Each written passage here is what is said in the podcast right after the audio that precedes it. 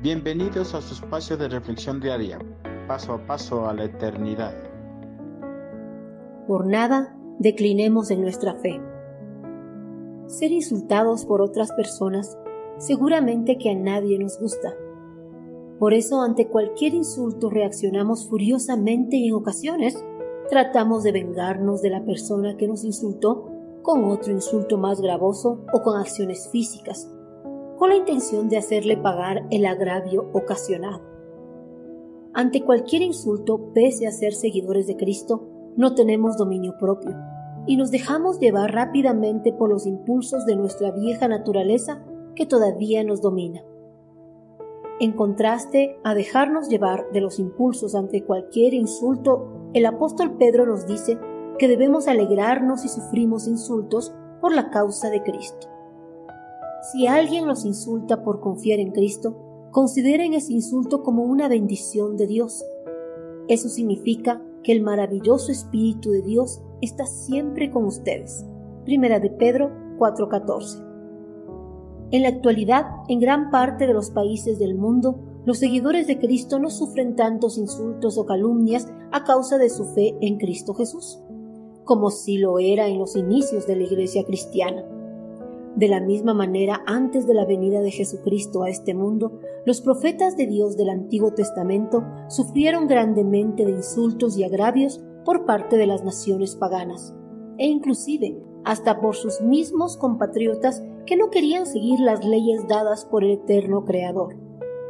A pesar de los insultos, los profetas, los apóstoles y los miembros de la iglesia primitiva no decayeron en su fe, más bien siguieron adelante proclamando la palabra de Dios a todos los hombres.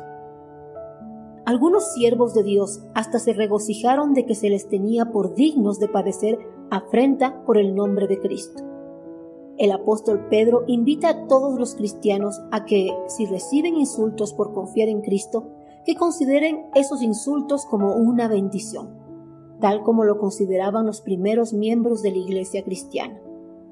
Además, el apóstol les recalcó que estos padecimientos son una verdadera indicación de que el Espíritu de gloria y de Dios reposa sobre ellos. Es cierto que el Espíritu Santo mora en cada verdadero Hijo de Dios, pero reposa de una manera especial sobre todos los cristianos que padecen persecución o insultos por su fe en Cristo Jesús. Ellos, de manera especial, sienten la presencia y el poder del Espíritu de Dios en su interior como otros no pueden sentir. El Espíritu Santo reposa sobre los cristianos perseguidos de la misma manera en que la nube de gloria reposaba sobre el tabernáculo de la nación hebrea en los tiempos del Antiguo Testamento, indicando la presencia de Dios. Cuando un creyente sufre, la presencia de Dios reposa en él de forma especial para darle fortaleza y resistencia más allá de la dimensión física. Por eso, si en algún momento somos insultados o calumniados por nuestra fe en Jesucristo, no nos entristezcamos, ni pensemos en abandonar el camino que hemos encontrado.